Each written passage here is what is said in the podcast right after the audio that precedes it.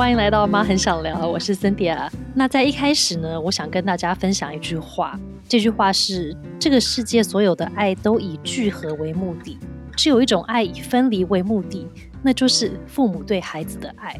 那有孩子的朋友们，如果你们现在听到这一句话的时候，心里会不会出现了一些感觉呢？像我自己呢，会出现一些小小矛盾、复杂的情绪，类似又开心又有点无奈。然后呢，好像这在预期之中，好像这应该要发生，但是好像又怎么不太舍得，又有点放不开。那这句非常经典的话，其实来自于尚瑞君老师的新书，叫做《刚刚好的距离》。这是一本在谈有关于跟青少年互动、这个亲子之间的相处到底该怎么做的一个指南书。那瑞君呢，本身是一位太太。也是一对青少年的妈妈，她透过自己跟家中三男，也就是她的先生跟她的二宝生活的这个体会跟各种的学习，成为了一位亲职的作家。那他常常在他的一些文章啊，或者是他自己的书里，分享许多他在亲子教养中的喜悦，还有痛苦、成长跟挫折。同时，他也是伯克莱二零二一年亲子教养类的百大畅销书《刚刚好的管教》的作者。那我自己是觉得，这个瑞军的这两本书的名字实在是取得太好了，因为。都是凡是我们不管是在育儿跟关系，或者是甚至在工作的时候，其实凡事都是做的刚刚好，不就太好了嘛？对不对？不要太多，又不要太少。可是这个在育儿跟生活里面，到底要怎么做到刚刚好？有没有？比方说，在育儿里面，到底怎么样如何爱孩子啊？要尽管教的责任，但是又可以放手。我觉得这样子的拿捏，其实是身为父母们都觉得很想要学会，但是又哦实在好难的功课。所以今天我就要来跟瑞君来聊聊，到底在青少少年阶段，我们怎么样做才能做得刚刚好呢？所以欢迎欢迎瑞君来跟我一起聊。嗯，大家好，我是尚瑞君。补充一点，刚才我的那本书《刚刚好的管教》，二零二二年也是博客来百大畅销书。哇，你连载两年都畅销，想必这就是刚刚好的这个议题，就是一个很难，大家都想要多知道的，对不对？大家就很想知道什么叫刚刚好。对啊，因为我们都想刚刚好，可是就觉得做起来好难。有时候一不小心就又做太多，有时候又好像说好，那我不要那么努力做这么多的时候，又好像觉得哎，好像又做的不够多。所以要怎么样拿捏那个刚刚好？其实我觉得，像我最近常在看老子，就是说哦，对，古时候很多这些智者就在告诉我们说，到底怎么样做的刚刚好？到底你要做呢，但是你又没有很强烈的欲望要达到什么目标，这道怎么做呢？所以是很人生的 一大智慧。哎，所谓的刚刚好，有一个很巧妙的地方，你要看每个家庭的资源和限制。这不是一个标准的模式或流程。比方说，每一对父母的资源和限制不同，那每个孩子的特质和特性也都不同。所以你的刚刚好不一定是别人的刚刚好，就是我们要去找每个家庭自己的刚刚好。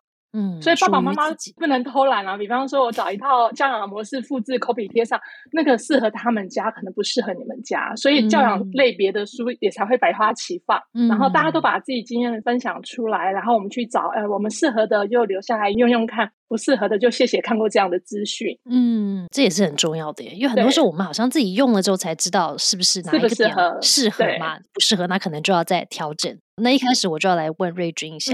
就是在你的书封上面，其实讲了一段话，我觉得看了之后我还想了一阵子，诶因为这句话就是说，拉开相处的距离，才能拉近新的距离。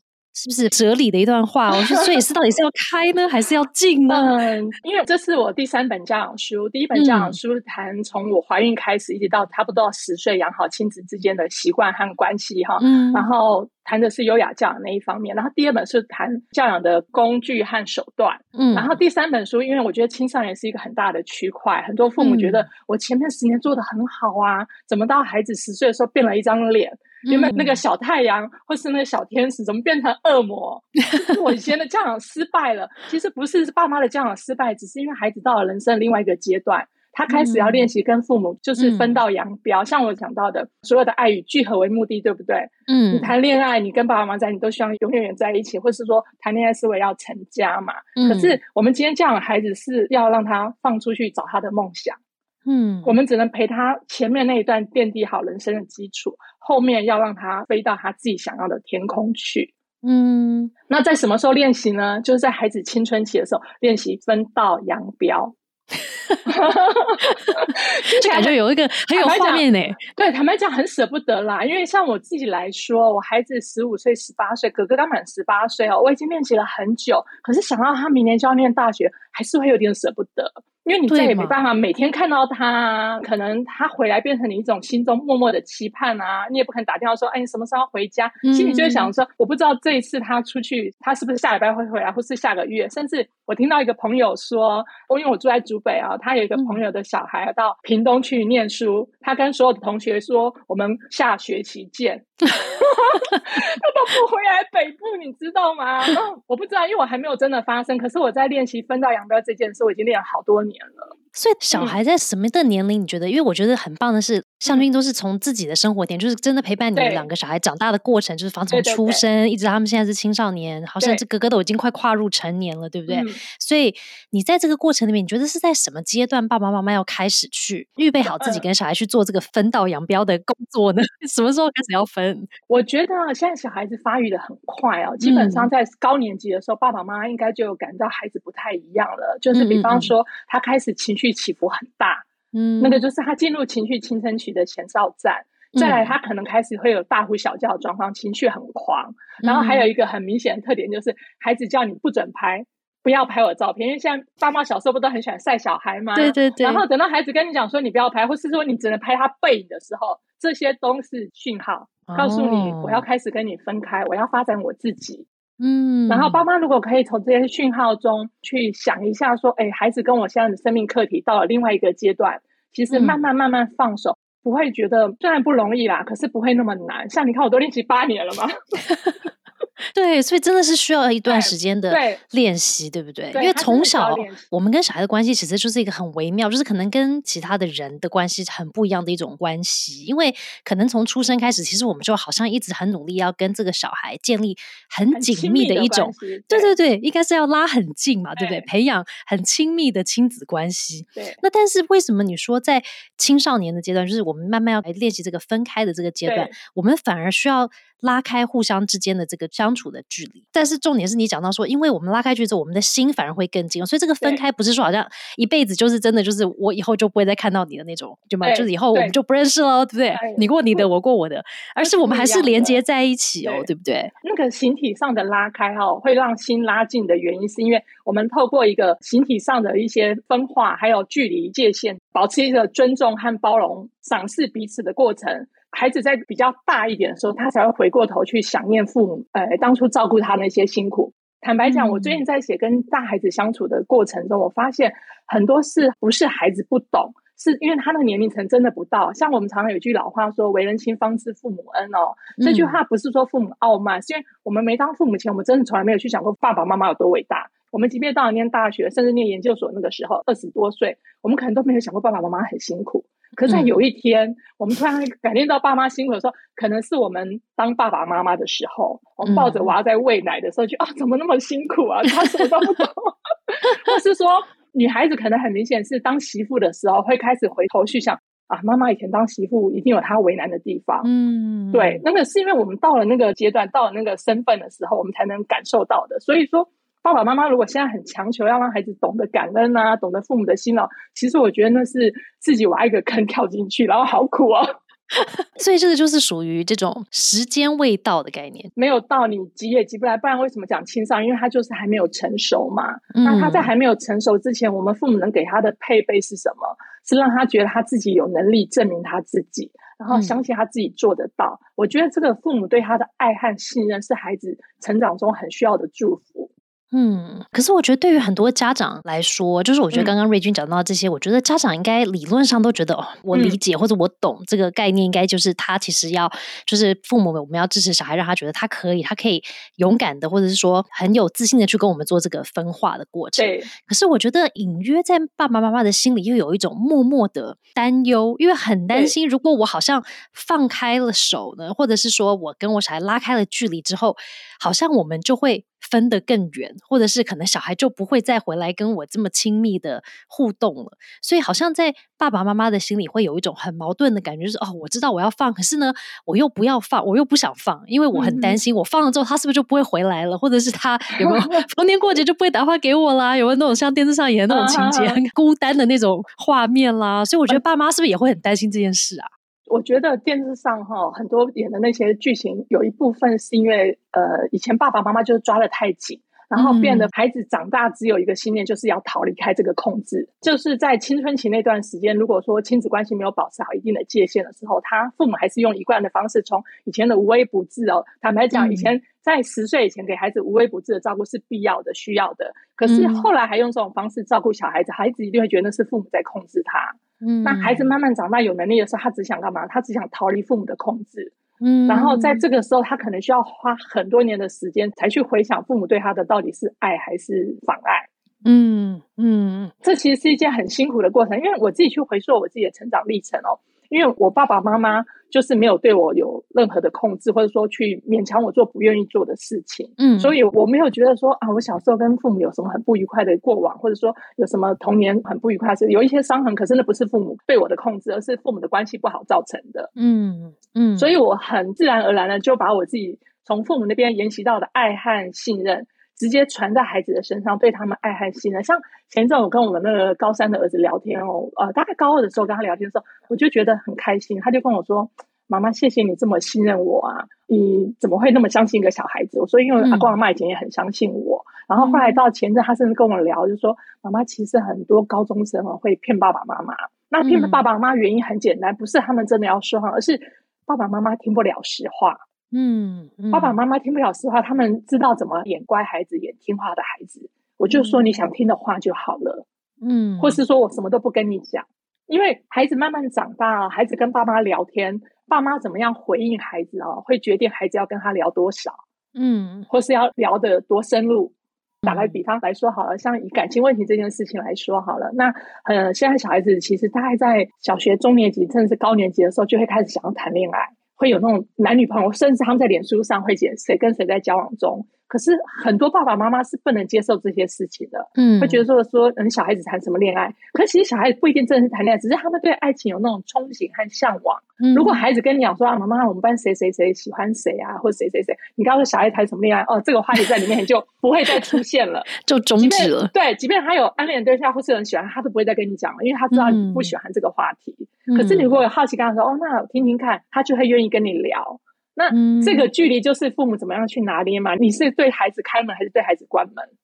嗯，对，我觉得这个像我们家小朋友这件事都会跟我讲，我就觉得有一种很被信任的感觉，被孩子信任是很棒的感觉。我就像孩子被父母信任也是很棒的感觉一样。对，所以我听懂你刚刚讲的这个距离，就是我们要拉开的这个距离，是我们好像为孩子做多少，或者是多照顾的，对，或者多控制的距离。但是拉近新的距离，是因为我们增加了对他的信任，然后相信他可以，或者是说相信他要去过他自己的人生的这个信任。这一段，然后让小孩跟我们心之间的那个关系是还是可以存在，然后可以分享更多很细微的，就是心事可以分享，因为我们对不对？因为有信任跟爱为基础。嗯，哦，那就是很重要啊，因为很多孩子越来越大哈，其实他会能力比父母想象多很多。嗯，那父母如果没办法接受的话，那他真的就会变呃，就是报平安而已了。嗯，孩子只剩下跟你报平安，或是报喜不报忧了。像以前坦白讲，以我自己的成长历程来说，我对爸妈就是报喜不报忧，因为爸爸妈妈自己有状况嘛。像我自己在高中的时候，我父母就分居了嘛。嗯，然后你就变成说，呃，我跟爸爸一起住。然后我念研究所的时候，我在高雄念书，有一天回家，爸爸就跟我说，啊，眷村快改建了，我不知道你什么时候回来，家会不见，那你搬去跟你妈住吧。从那以后，我就搬去跟我妈住了。嗯，就变成说，因为家里有其他状况，你就变得说，你不希望跟父母聊。一些比较让他会担忧的事情，可是我从父母那边得到的信任，让我知道我要把自己照顾好。嗯，我知道他们很爱我，而且他们从小到大没有逼迫我做做任何事情。可是，在我们这个年代的孩子，很多是呃，爸妈设定地位越高的话，对孩子的掌控度其实是越高。即便现在也是，爸爸妈妈因为懂得很多，很怕孩子会吃苦，然后念什么科系啊，要找什么对象啊，交什么朋友啊，很多父母都有他的意见。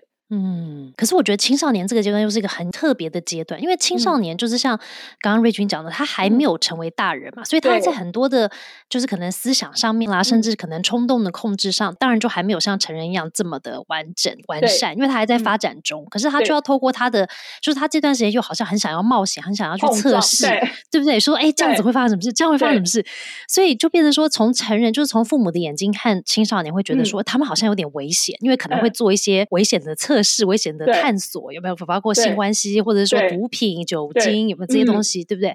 可是呢，同时，因为我觉得很多父母就是因为这样子很担心小孩，因为在青少年觉得走偏了，有没有说，哎，他去试了毒品，他之后就变成有毒瘾了，那怎么办？或者是说他交了坏朋友怎么办？功课不好怎么办？所以就有很多很多的担心。所以对对，所以如果像你刚刚讲的，在青少年阶段，也就是我们当父母要练习放手的这个阶段的时候，其实相较于假设他。再大一点的时候，可能父母就会觉得说啊，可以，因为我看到，我觉得他可以了。可是因为在青少年阶段是一个，他们好像看起来也不知道可不可以，然后我们又有点担心他们，因为冲动又可能受伤、生病，有没有什么发生什么意外？所以这个放手是不是在这个阶段又对于父母来说又更加的困难呢？因为就会觉得说各种不放心。刚才那个辛迪亚提到一个冒险这件事哈，其实我在书上有提到让孩子安全的冒险。因为孩子想要冒险，想要开启他对外面探索世界，这是一定有的。那像我们家小孩，大概在小四、小五、小六开始，他们想要去，比方说自己要去外面玩。像我们住在竹北，我们家哥哥在小学六年级的时候说，他要跟同学坐火车去西门町。我跟他说：“OK，你们规划好路线就好了。就是你在可以考量的那个安全情况下，比方说交通上的安全，你相信孩子，让他去，他觉得说哦，爸爸妈妈可以接受我安全的冒险。还有像有一年。”嗯，哥哥国三的时候，弟弟国一的时候，我们新竹县政府的那个跨年晚会在县政府前面，他们两个都跟我说要去做跨年晚会。那我们以前是自己在家跨年，我想说哦，那天还寒流来，又在防疫哦，我就说 你们确定吗？他说妈妈，我们用实名制参加，我们穿暖和，而且放完烟火我们就回来。那我们想说他们都有同学一起去，我觉得这个冒险还算安全，我就让他们去。所以，变得他们要做什么事，他们要去冒险前会跟我们商量一下。我觉得这个商量很重要，因为如果孩子跟父母说，只要父母觉得是有一点冒险的可能性，都不让他去做的话，孩子其实很难去评估到底什么是安全或不安全。那我跟你讲，对你来说什么都不安全，我唯一能做的事就什么都不跟你说。嗯，比方说，我今天跟女朋友去约会，或跟男朋友去约会，我跟你说我去同学家做功课，嗯，然后同学还帮他圆谎。哎，打电话去跟他签，他肯定说：“哎，对，他在我们家。实际上他跑哪去约会，你都不知道。嗯这个冒险就是父母完全真的不能评估的事情。我觉得这样其实是反而是比较不好的状况。嗯，你要让孩子知道说，嗯，我今天做的事也许有一点点小冒险，或是有一点点拓展我生活领域的时候，我可以跟爸爸妈妈商量，跟我评估之后觉得哦，这个 OK，你可以去做。那我就会知道说，爸爸妈妈可能是我的刹车。嗯，我在做什么事之前，我可以先问问看父母的意见。嗯，我觉得父母要当刹车不是那么容易的工作，因为想一个车车在嘣嘣嘣在进行时，你要刹住，你要那力道承受得住它那个撞击的力道。嗯，可是我们真的要做这个刹车的力道。我常常在演讲过程中会跟父母分享说：“你把孩子就想成一台很漂亮的法拉利好了。”嗯，那台很漂亮的法拉利，他今天如果我不知道怎么刹车，不知道怎么开出去，不知道它的方向，你都会觉得很困扰，对不对？嗯。可是我们可以做什么？我们只能当它的燃料。帮他在旁边加油，可是我们不能当那枷锁，我们开不出这台法拉利。对耶，这是个很有趣的比喻，因为你想说，假设我法拉利呀，对我想说，我如果搜集，假设我是那种很爱车，然后搜集车的人，就很宝贝嘛，就像小孩一样，保护的很好。我每天都把它停在车库里面，我都不把它开出门，因为就是出去就容易碰撞啊，就容易发生意外啊，是不是？谁知道路上有什么人，他可能技术不好撞了我的车呢？然后就是不可控的这个因素太多了，所以对不对？我就干脆把它停在家里。可是我如果都收集这辆车，我都。担心到都不敢让他 对让他上路去开车，然后我都不能这样子感受那个开车的感觉。那我有他跟没他好像也没差，对不对？对呀。所以其实就真的是养了这么大的小孩，其实就是要让他出去马路上真正的走一走。对不对？有可能碰撞，有可能有危险，但是就像你讲的，其实如果安全先告诉他，对，注意的什么要先讨论，因为如果我们都是说啊，反正一切都好危险，你都不要出门，你就在车库里面待着，那小孩就会觉得说，反正你都觉得很危险，所以也没什么好跟你讨论的余地嘛，我就都不要跟你讲就算了，然后我就自己去做，然后就发生什么事再说，没发生什么事就很好，对不对？对，对，所以我觉得这个是一个很好的提醒，就是。身为爸妈，怎么会有爸妈会忍心小孩受伤，或者是生病，或者发生意外呢？对不对？但是如果我们永远都保护的这么这么好的时候，其实第一个关系会有问题，因为小孩就什么事都不跟我们讲了，然后信任就破坏了，对不对？然后互相的可以连接去讨论事情的这个关系也就没有了。所以，如果我们想要有这样子的关系继续下去，还是可以跟小孩像以前小时候一样，可以谈心，可以什么，对不对？聊心事，我们就需要。让他有这样子的一个安全考量下，对对，是安全的冒险。嗯，对，这很有趣。而且我就想到你在书里面，你有讲到另外一个重点，就是除了我们要练习，就知道说好，我现在要跟小孩练习放手，然后我们要学习信任小孩这一点之外，你还有提到另外一个重点，就是小孩步入青少年的阶段的时候，其实不只是孩子有很巨大的人生改变。爸爸妈妈自己，我们自己的人生也开始有很大的改变哦。因为很多时候，我们的专注点都放在小孩，对不对？就看着小孩哦，他改变很多，他现在遇到很多挑战，所以就更多关注都在小孩的上面。可是，我觉得爸爸妈妈在尤其青少年阶段，都忘了去看自己当下的状态。然后你在书里就提到说，青少年的阶段，其实爸爸妈妈要练习去慢慢退到孩子人生的幕后，但同时我们要去回到我们自己人生的梦想清单，跟我们自己跟伴侣之间的这个关系。对。所以，我们跟青少年的关系，就是说，我们的相处，在刚刚你提到说要拉开距离的时候，心可以更高。那我们跟我们伴侣的关系呢，或是跟我们自己的关系，这个距离呢，其实是要变得更近吗？还是也要拉开呢？对啊，以我自己来说哦，因为我在二零一七年开始写未来 family 的专栏哦，那个时候就是哥哥刚好小六快要结束的时候，然后那时候妈妈也有点状况，妈妈身体状况不是很好，然后我都会跟孩子分享我现在遇到的状况，然后我现在开始写专栏。我就开始比较把注意力 focus 在自己身上，孩子只要做好他们自己的事情就可以了。然后像我娘家在内地，我常常往内地跑去照顾妈妈，或者说呃交接什么事情的时候，我都会跟孩子讲。然后有时候哥哥就会当帮手，帮忙处理一些家里的事情，或者照顾一下比他小两岁的弟弟，准备一下餐食。就是我在书上有提到的，家庭有三种角色：父母、子女和成人。那这三种角色，孩子慢慢长大的时候，其实他是可以补位的。到最后，我们就变成成人之间的对等相处。嗯，对。那在这样的过程中，孩子慢慢他有他可以成熟独当一面的时候，其实我们把那个关爱在孩子的身上和那个心力拉一点回来，放在自己身上，还有跟伴侣之间的关心经营的话，其实一个家庭的序位最重要的是夫妻嘛。夫妻关系好，基本上家庭的亲子关系不会有太大的问题，然后手足之间也不会有太大的问题。那很多有问题，常常就是因为夫妻关系不融洽。然后妈妈可能跟孩子之间太过亲密，引起爸爸吃醋，或者说爸爸觉得我根本管不上你们，也插入不到你们的两人空间或三人空间去，甚至在外面求发展。那实际上夫妻关系还是整个家庭最重要的运作的轴心。嗯，那你把管孩子的精力放下来，让孩子学着管他自己，然后你把那个精力，以妈妈来说。拿来发展自己的梦想，像我开始写专栏，因为我以前就很喜欢写东西，然后写写写就开始写，陆续出了三本书嘛，然后演讲啊，然后我在那孩子刚进入小学的时候，我就有去当代课老师和自工，就是孩子慢慢大，我就开始跟社会再重新连接上。我们当初的教养也是帮孩子社会化，帮他跟世界各种关系做连接。然后等到比较大的时候，是孩子要自己去跟社会做连接。嗯，那我们的工作就已经退居到幕后了，可以跟他做呃顾问啊，或者参考的工作，不用再一手抓着。其实这样不但自己很累，而且其实亲子关系真的会弄坏掉。嗯，对，嗯。那像我们跟青少年的关系，就是感觉好像青少年呢，我觉得现在就是一个很特殊的人类。好了，我觉得他们好像在某个层面，又好像要很。展现自我有吗？我可以，我可以，然后我可以独当一面。但有一部分，他们好像又还是其实是需要父母的一种默默的支持，或者是一种陪伴。他知道说，发生什么事你还在那里，然后我发生什么事我可以回来找你，对不对？就是要有人懂的那种感觉。那你觉得在？当父母的我们呢，就是如果说青少年他自己是经历这个阶段的时候，那父母呢，我们在陪伴青少年成长的过程里面，我们自己也是非常需要被懂跟陪伴的一个人生过程的一个阶段吗？对，我觉得那个懂哦，有一种嗯心灵层次上不同的意涵啊。比方说，比较大的孩子在国中、高中的阶段，他出去外面碰撞的时候，他需要同才对他的认同嘛。嗯，那以我们做妈妈的角色，我们可能需要配偶的认同。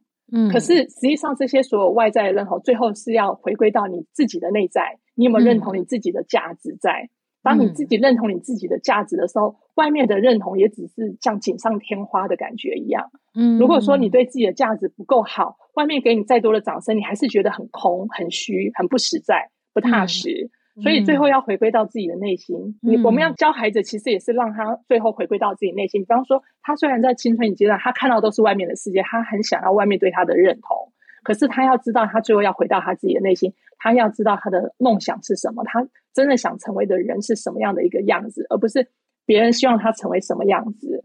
嗯，那在这么多的碰撞中或是探索中，其实不是一步到位的，它是上上下下。就即便是我们现在可能到了人生的中间，四十几岁、五十几岁，人生已经到了下半场了。我们在这些起起伏伏的人生中，有时候觉得自己已经做的还不错了，可是有时候会掉下来。嗯，那在这样上上下下的过程中，我们自己有没有觉得自己的价值是一直存在的？嗯，我们要教孩子，其实也是这样子。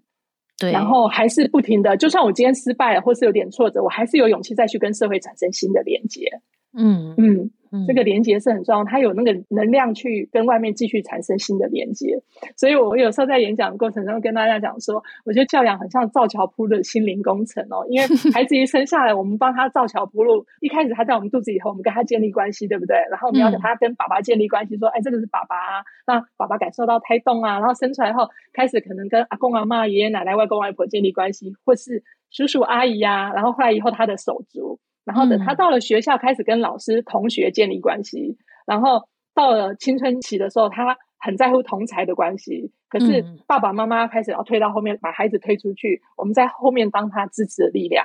嗯，然后他再回来跟我们分享说：“哎，他在外面发展的关系的状态。”像我觉得孩子愿意跟爸妈讨论他谈恋爱的对象，我觉得这是一件很美妙的事情啊。因为孩子谈恋爱对他来说是人生中很重要的一件事。因为我们人都需要找一个很亲密的对象。生命中的重要他人，对不对？嗯，除了父母之外，生命中最重要的他人其实就是我们的配偶。嗯，然后孩子是我们生命中很重要的他人，可是父母跟孩子其实都跟我们在一起十几、二十几年，我们就分道扬镳了嘛。嗯，最重要的还是配偶，所以孩子愿意跟你谈他的恋爱经验，或者说他谈情感上的那个心思哦，我觉得这是一件很重要的事情。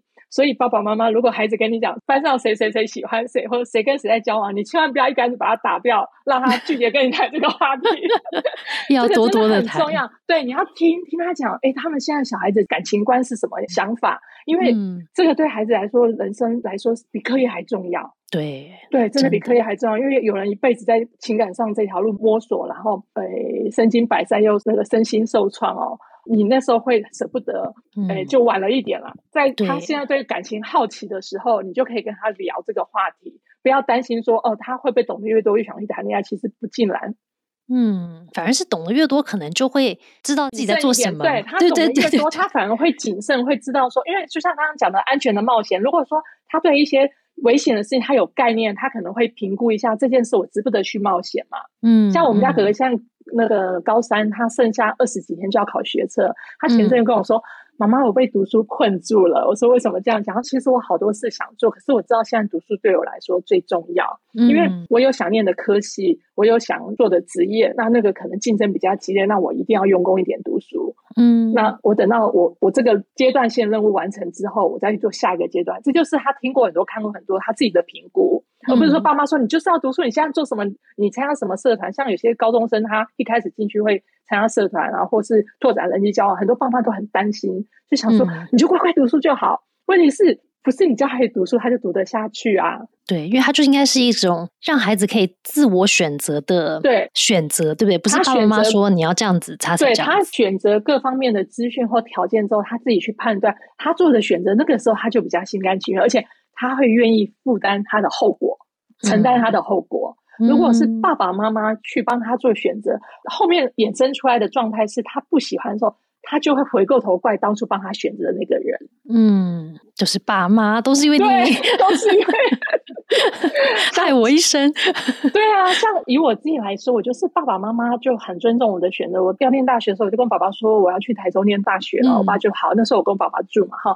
然后到大一暑假，我就跟爸爸说，爸爸我要转到台北去念大学。我爸也好好。然后很很有趣，我到大三暑假有一天哦，七月一号，我就鼓起了勇气哈，对 我鼓起勇气跟爸爸说，爸，我七月十号要去西欧玩十天。我爸听到第一个反应愣了一下，跟我说可不可以不要去？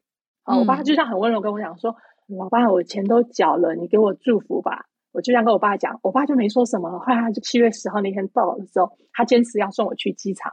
嗯，他不是开着车送我去机场，我们家没有钱买车，他是跟我提着行李走路走到街上，我们坐了两班公车到桃园中正机场。嗯，好，到了机场，我想说，呃，我爸大我四十九岁哦，我那年二十岁到巴黎过二十一岁生日，所以我爸已经满七十岁的老人家。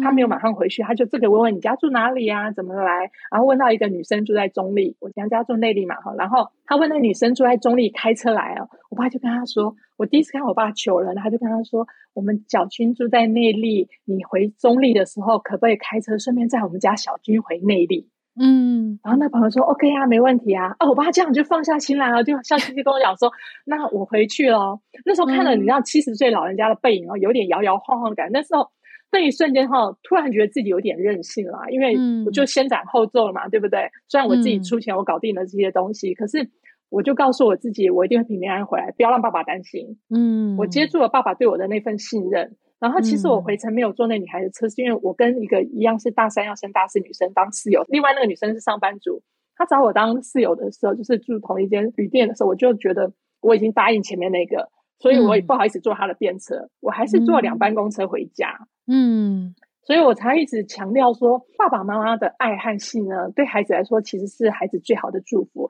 如果从孩子生出来，爸爸妈妈就一直试着慢慢让孩子放手，其实，在青春期的时候，一开始会有一些碰撞，可是那个不稳定期只是进入下一个阶段的稳定期的必要的一个过程。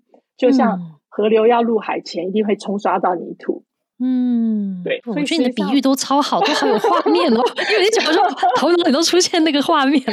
这样这样讲，大家比较能够感受到说爸爸妈妈陪着孩子成长那个历程哦，不是说突然跳过去一个阶段，那个阶段就是按部就班慢慢来的。嗯，然后实际上如果每个阶段都做的还不错的话，进入新阶段的时候，难免会有一点碰撞，还是因为它又是一个新的发展了嘛。可是那个不稳定期过去之后，又会进入另外一种动态平衡。嗯，其实我回过头去想，我觉得，呃，生养孩子真的是一件很幸福的事，虽然很累啦。对啊，对，中间都会有很多像你提到的嘛，就是有很多挑战，很多辛苦，很多也是有很多心酸的，对不对？对对，也是也难免有心酸，觉得不被聊，或者是说，呃，你的好心被孩子误解。如果当下还没有解释清楚，他会觉得说，呃，自己被误会了，或是难免会有这种心情，因为这是一种身心调节的能力，也是我们要让孩子学会的身心调节能力。像爸爸妈妈为什么会担心孩子那么多，就是。我们舍不得孩子吃苦啊，嗯，我们舍不得孩子流泪啊，可是我们流过多少泪，我们吃过多少苦，才长成现在的我们，嗯嗯，这是一种身心情绪上成熟度和身心调节能力必要经过的考验，嗯，我们也还在修啦。对我后来发现，生了小孩之后说：“哦，天哪，我完全修不完，对，修不完。”好，那这我就要问你，因为你就跟我一样是一个妈妈，然后我就觉得说，好像。在某个层面上面，妈妈跟小孩，因为毕竟小孩是从我们肚子这样孕育出来，对不对？然后我们生了他们出来这样子，好像妈妈跟小孩的那个关系是一种跟其他的，比方说跟爸爸的关系，好像就有某一个层面是不一样的，好像有一种不一样的，对不对？某一些层面好像就是更亲密或者更紧密，因为毕竟是就是怀胎十个月这样生出来，但是然后又可能常常如果主要照顾者又是妈妈的时候，那个关系又更密了嘛。我就要问你啦，就是像因为蒙特梭利教育，我们节目里面常常提到的这种一种教育方式，它里面其实提到说，在小孩刚出生的那个八周，就前面那个八周，是妈妈跟小孩很重要的一个叫做共生期的阶段。然后呢，因为这个阶段就会共生，是因为妈妈跟小孩必须互相依赖跟互相的滋养，于是可以帮助互相度过这个重要的一个期间，也就是其实人生第一次大分离的一个阶段。妈妈跟小孩，就是小孩从妈妈肚子里面生出来，有没有一个新的生命？那在那个阶段里面，就是可能妈妈其实有时候有些会觉得说，哎，很空虚，明明肚子里面本来有个小孩，可是小孩怎么现在不见了，对不对？然后呢，小孩也会觉得说，天呐，本来我的温暖的黑黑的那个房间怎么变这么大，然后又 吵又亮又可怕的。过程就是这个八个礼拜，就是妈妈需要恢复自己的身体到没有小孩的阶段，然后呢，小孩呢又要去适应这个新的大的很恐怖的这个环境，嗯，所以他们互相要陪伴跟支持滋养，互相去。过新的生活，成为下一个阶段的自己嘛？那你觉得我们跟小孩的这种关系，妈妈跟小孩的关系，它是不是一个类似像个一辈子的共生呢？就是我们好像永远在某一个，就是当然共生有很紧密的共生跟分开，可是其实我们其实还是有互相连接的一种共生。你觉得妈妈跟小孩是不是在某种层面是一辈子都会有一种共生？就是我们好像都在互相滋养跟陪伴，去度过不一样的人生的阶段嗯，我觉得哈，我们的产假是定八周嘛，那真的是很符合生理需求哈。对 对，可是刚才那沈弟还提到那共生上的情感，我觉得身体上分开就是分开的，可是情感是真的分不开的。嗯，就像我书封上为什么要讲拉开相处的距离？我们把身体拉开之后，我们才可以欣赏到彼此的美好。因为我们即即便照镜拿那么近照的时候，我们也看不清你自己的脸孔。嗯，那我们看孩子，或是孩子看我们一样，像孩子慢慢大，他飞到他自己的世界，人生的阅历到了一定的成熟度的时候，会回过头去感谢父母的辛劳，因为他可能到达了当父母的那个阶段。可是中间的共生或共情，那个血脉是切不掉的。嗯，特别是妈妈跟孩子之间，我觉得那个是爸爸真的就算介入也没办法介入的，因为妈妈知道怀孕的那一刻起就知道我是妈妈了。爸爸知道孩子抱在手里都还想，真的真真的是我的吗？对 对对，因为小孩子刚生出来的跟我们想象的样子不太一样哈，皱巴巴的，然后蛮丑的，真的。对，然后妈妈是知道怀孕那一瞬间就知道有一个生命在身体里头成长，像我第一本书提到的，我刚才知道怀孕那一瞬间。验出来，回到家晚上洗澡，看着那个光溜溜身，看着肚子，摸着肚子，跟宝宝讲啊，谢谢你来当妈妈的小孩。那我感觉真的觉得好奇妙，怎么会有个生命在我肚子里头成长？嗯，然后等到生下来抱在怀里的时候，我们可能有亲喂，因为我自己是亲喂嘛，有抱在怀里喂他，比较没有那种说分出来的那种感觉，因为你还是抱着他，你觉得他还是跟你连着一起的。然后等到他慢慢慢慢会爬会走，开始脱离你的视线越来越多的时候，你就很清楚知道说他跟我是不同的人。然后，因为我在怀孕的过程中，令其安胎很长的时间安胎，所以我跟肚子宝宝常常说话，所以我们家孩子对我声音很敏感。一生出来没多久哦，他就互动关系很好。他大概一岁多就很会讲话，嗯，到两岁多的时候，叽里呱啦什么话都会讲了。我们关系一直还不错，就是因为他很会跟我表达。比方我讲个小故事，嗯，他在两岁半的时候，有一天跟我讲说：“妈妈，我做错事的时候用骂的。”不要用打的，因为骂不会痛，打会痛。你看两岁半小孩可以把想法表达这么清楚。嗯，从那以后我没有打过他。小时候我打过他手掌心，比方说 他做错事以后紧张危险的时候会打他一下，然后他说妈妈不要用打的。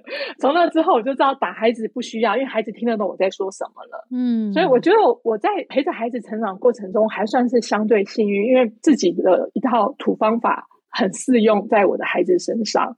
然后到现在到呃，我从二零一七年开始写教养文章，开始分享的时候，因为我大量的读教养的相关书籍，嗯，然后我们家小孩是念蒙特梭利体系的幼儿园，哦，就让对，就让我们自己的那个教养的背景变得知识越来越丰富，嗯，然后我变得更能去欣赏赏识我的孩子。像我后来就跟我们家哥哥讲说，以后不管你要到世界各地哦，你都可以带着妈妈的祝福，他就会跟我说，妈妈，我不管去哪，我都会平安回来。你就听了这句话，你就觉得好放心哦。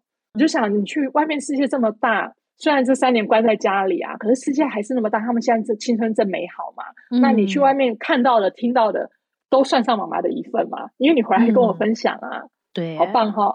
我跟你讲，我们真的要停止看那些什么电影，就很多电影就是演的很可怕，什么小孩去旅行，然后就发生什么各种，要么是意外，是碰到坏人又绑架，你总之都不要再看，看完之后很害怕，对不对？就只想把他扔到裤腰带，不要出去，外面好危险，真的，外面一定有危险。可是我们不是要把危险挡掉，而是让孩子有处理危险的能力，嗯，有处理事情的能力，这样对他来说，世界才会相对安全，而不是爸妈尽其所能把危险排除在外，这样孩子还是不能去。去处理危险，如果爸妈不在怎么办？而是我们要教会孩子处理危险、面对危险的能力。你要怎么样去排解他？当他生出来这个能力的时候，你就给他祝福啊，不要那么担心。那个是焦虑，还没发生的事都叫焦虑。嗯，真的，我们生下来就开始焦虑，有没有？五十年以后的事，焦虑可多了。因为生下来就开始说，哦，他以后的太太，他以后的先生，哦，他的小孩，我想好多。去年啊，去年的时候，我跟一群朋友还在那个 Clubhouse 开房间就聊，那就有一个读者突然问我说：“哎。”我感觉上你跟孩子关系真的很好。那我问你一个问题，我说好。他说你儿子以后的老婆，如果你不喜欢怎么办？嗯，我说哦，这个假设性的问题，我基本上我是觉得对我来说它不存在。嗯，因为我相信我孩子喜欢的人，我就会喜欢他。嗯，即便我不喜欢他，我也会让他们自己去相处。因为我孩子都还没谈恋爱，还没交女朋友，为什么要加上他的媳妇？我不喜欢，这我不找自己麻烦吗？对，真的，真的不需要过度担忧。就活好当下，你今天跟孩子能够相处在一起的时间，其实真的很有限。尤其是工商业社会这么繁忙哦，像我们家小孩子没有在补习啊，所以他们放学就回家。可是很多小孩子九点十点才回到家。嗯，跟爸爸妈妈连一句话都说不上，可是两个人的表情如果都不好的话，那不是很伤彼此之间的关系吗？嗯，对呀。所以说，爸爸妈妈在青春期能做的事啊，就是让孩子可以安全的冒险，然后让他愿意跟你讲他心中的想法，或是说他看到的、他听到的，只要他愿意跟你说，我觉得这都是很棒的亲子关系。至于孩子的成绩考第几名，在外面得什么奖，这都只是。其他枝微末节的小事。真正重要的是，他在外面会不会想到爸爸妈妈？然后他遇到事情的时候，会不会跟爸爸妈妈分享？不管是好的还是坏的，他都愿意跟爸爸妈妈说。知道说，嗯，我今天不管在外面发生什么事情，爸爸妈妈会接住我。然后他慢慢大了，他也可以承住爸爸妈妈需要的帮忙。嗯嗯，这样的亲子关系才是我们希望达到的亲子关系。谢谢今天向君来分享，因为我的小孩，我女儿现在六年级嘛，就是像你讲的，就是正要迈入那个青春期。对，然后我儿子呢，跟我女儿年龄又很近，所以他现在四年级，他们两个才差一岁半，所以其实姐姐跨过去之后，弟弟跟他很快也也跨过去了。其实我觉得你在书里面，包括今天在聊的，我觉得你提供了很多听起来好像没有很难的，嗯。方法呀，对不对？就是不是说我要做什么做足一大堆功课，我要什么做什么心灵预备，就没有。其实就是。要知道说好，我现在的下一个目标。有些时候，我觉得爸爸妈妈会慌了阵脚，是因为不知道我现在的目标，或者我现在自己的角色应该要定在哪里。于是我就想说，哎，那我到底是要像以前一样这样子当一个无微不至的照顾者呢，还是我是要怎么当隔壁的老王邻居呢，还是什么？我就到底是要当谁？所以我觉得今天你的这个聊，我觉得至少帮助了我去思考说，好，那我在下一个阶段，我这个定位，我要定位成一个什么样子的角色？然后我觉得是更清楚的知道说，我们要就是要帮助我们的小孩去给他。一个安全尝试的这个体验人生的机会，在我们还在的时候，他可以去安全的体验人生，因为我们会接住嘛，对不对？会去冒险。但是有一天，我们正常状况来说的话，我们真的应该会比小孩先过世。那有一天，他如果被我们保护的这么好的话，等到我过世的时候，他可能那个时候已经中年了。他突然一下说：“哎，那我现在怎么办？”然后我我要去冒险，怎么办？我不知道怎么办。所以我觉得真的是谢谢你今天的分享，我觉得是非常生活化，然后我觉得是。让爸爸妈妈可以比较清楚知道说好，那我的小孩步入下一个阶段，那我自己又要把自己的角色跟定位跟下一个人生目标放在什么地方，然后要记得啊，就是要回到我们自己的比较长远的关系，就是我们的伴侣。那没有伴侣的也要记得，不管有没有伴侣，都要记得回到自己，因为自己才是最长的伴侣嘛。因为陪要陪我们出生，对不对？一直到过世，就是这个人，就是我们自己会陪我们一辈子的那个永久的伴侣。其实最终还是我们自己，所以要花时间回到自己去。看到自己要接纳自己，跟知道自己到底要的是什么，然后过自己觉得自己喜欢的生活是很重要。其实孩子到青春期之后，父母还是孩子的表率啊。嗯，那你跟配偶的关系经营好，是不是也是让孩子去知道他以后要怎么样跟他配偶或是相处，或者是他择偶的状态，他想要什么样的另外一半嘛？因为今天爸爸妈妈就是扮演同性和异性的角色给孩子看嘛。跟配偶之间的夫妻相处，就是孩子未来的参考。不管有没有配偶，那你还有你自己。那你跟你自己怎么相处？然后你怎么样发挥你自己人生？怎么样去实现你的梦想？这都是孩子的样板啊。嗯，对。如果说你全部都 focus 在自己孩子的身上，你可能相对就疏忽了你自己。你没有把你自己顾好的时候，跟孩子说你要把你的人生过好，要过精，孩子可能会觉得很混乱呢。啊，你自己都过不好，你工作都一塌糊涂，怎样怎样？那这个亲子通融就出来啦。孩子到青春期的时候，其实那不要管孩子那么多，抓大放小，大原则他顾好就好。然后管教要慢慢松开，重要是让他学会管他自己。那爸妈能做的就是把自己生活和工作、身体这三个地方顾好之外，还有就是配偶关系和自己跟自己的内在灵魂深处的关系，这个东西都弄好后，其实整个家庭就和谐了。孩子到底可以赚多少钱，或者他可以嫁给什么样的人家，或者娶什么样的老婆，那都顺其自然。就顺着他去发展，我觉得这就给孩子祝福啊。嗯，太赞了，谢谢你今天跟我们来分享。我觉得在听的爸爸妈妈，我觉得不管你的小孩是不是刚出生，还是已经真的已经步入青春期的，甚至我觉得已经长大的爸爸妈妈听，我觉得也会很有感觉，因为就会。可以看到说啊，关系我们是怎么样去从对，怎么从刚开始一直到后来变成我们两个是平行的两个成人的，它是一个什么样子的关系，跟怎么样经营这个亲子的关系？因为它真的是一个很难得的缘分。因为为什么我会来当对不对这一对爸爸妈妈的小孩？然后为什么我会生这一对小孩？我觉得它就是一种很特别、很特别的一生的缘分。所以在今天的聊里面，让我看到很多对，在这个特殊的缘分里面，我们要怎么样去？运用这个关系来看到很多事情，或者学习到一些人生里面我们要学习到的一些课题。所以谢谢谢谢今天来跟我一起聊。哎，很有趣，是我前一阵子有一个铁粉出现，那个他是一个未婚的男生哦，嗯，他非常好玩，是他去年在书店无意间看到我刚刚好的管教这本书，就翻起来看一看，觉得哎蛮喜欢，就买回家了。买回家看完，他觉得不够过瘾，他还跑回去买了优雅教养。就是第一本书，然后就等着我第三本书出来。他就跟我说，他看这些书得到很多自我成长，去思考他跟原生家庭关系。我就觉得好欣慰哦，因为其实我们常常讲关系关系哦，亲子关系是一个很大的学问，因为它是一个一个人最原始的那个需求嘛。然后最后回到那原点，你还是要跟自己关系处理好。只要跟自己关系处理好，其他关系的问题都慢慢比较可以回到自己内心去审视，然后再去看哦哪里可能需要再怎么样做微调或修正。虽然我写的是亲子教养书，可是实际上那是跟自己一个。呃，可以和谐相处，即便是为何难，你都可以买回去看。我觉得有这样的读者跟我反馈，觉得很欣慰啊。我觉得很棒哎，而且我觉得是，就是刚刚讲到这个特殊的缘分，我觉得很多人他往往最过不去的那一个关，就是人生里面的遇到的挑战的关，其实真的都会是自己的原生家庭，对，曾经可能对不对，受到了一些对待，或是一些可能觉得是伤害的，或者是一些觉得不知道该怎么处理的，很多时候都其实都卡在原生家庭的这一段。都是卡原生家，像我们的成长背景来说，比较像是在打骂教育下长大的嘛，所以我们现在开始当父母之后，我们都知道打骂教育对孩子不好，可是又有点修过头了。以前的打骂教育，他虽然打或骂或羞辱孩子，可是爸爸妈妈该教的规矩、该做的事有让孩子做到。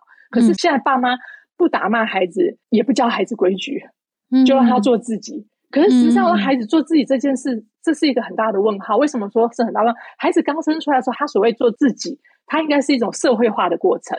嗯，在社会化的过程中，就不是只有他自己。嗯，他要跟人互动，所以他要需要调节。我们才会讲蒙特梭利从他律变成自律嘛。